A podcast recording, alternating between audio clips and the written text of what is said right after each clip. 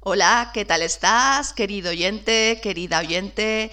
Bienvenidos una vez más al podcast Un nuevo amanecer es posible. Esa pausita de 5 o 10 minutos para tu propio autoconocimiento y crecimiento personal.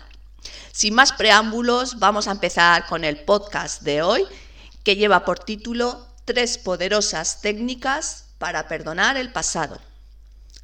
Son muchos maestros y sabios que han dejado grandes legados y enseñanzas, pero si algo en común tienen todos ellos es que han dejado su gran ejemplo y enseñanza, que es el perdón.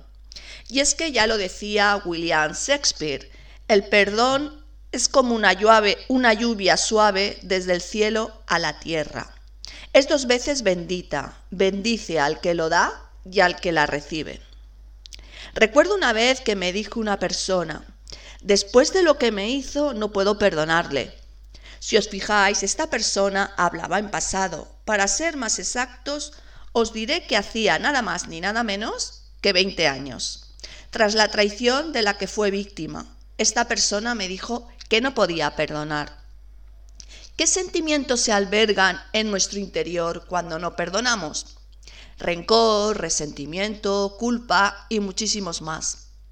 Muchas veces se confunde el perdón o la acción de perdonar con que tengamos que dar por válida la acción de dicha persona, que nos hagamos inmunes al dolor que nos causan. Para nada es así.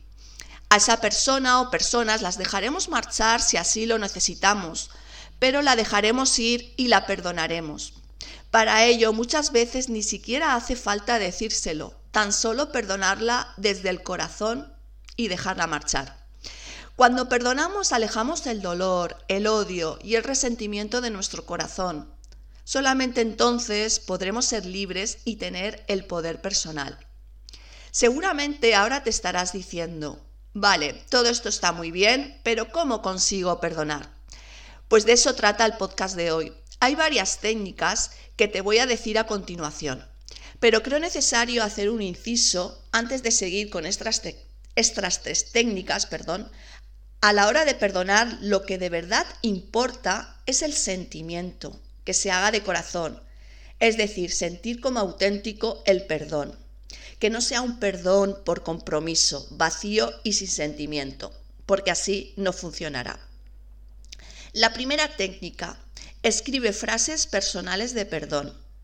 Puedes escribir tus propias frases en presente sobre el perdón. Por ejemplo, muchos ya sabréis por una entrevista que me hicieron de que una gran maestra y heroína para mí fue Louise Hay, la cual nos afirma que toda enfermedad proviene de no haber perdonado algo.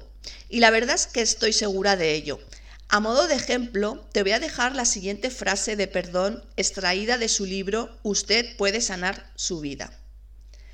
Te perdono por no ser como yo quería que fueras. Te perdono y te dejo en libertad. La segunda técnica. Escribe una carta de perdón, con todo el dolor que sientes para luego sellarla, guardarla o quemarla. Imagina que a esa persona y a ti os envuelve un halo de luz muy luminosa que transmuta el odio, la traición y el dolor. Puedes guardarla en una cajita, en un rincón de un cajón, o como os he dicho bien, quemarla e imaginar que todo el odio, rencor o cualquier sentimiento negativo se va. Lo que tú decidas, bien está. La tercera técnica, Oponopomo, es una técnica hawaiana del doctor Joy Vital que en Hawái curó a un pabellón completo de pacientes criminales con serias patologías, locura, sin ni siquiera ver a dichos pacientes. Esta técnica se podría resumir en las siguientes palabras tan poderosas. Te amo, te perdono, gracias. Y hasta aquí el podcast de hoy. Me gustaría saber si has conseguido perdonar, qué técnicas empleas para perdonar a los demás. En fin, espero que te haya sido de gran ayuda, que lo compartas si crees que puede ayudar a alguien que conozcas que os dejo mis redes sociales abajo del podcast en notas. Y nada, desearos un muy feliz día, que seáis felices y nos vemos, nos oímos, mejor dicho, en el próximo podcast. Un abrazo gigante.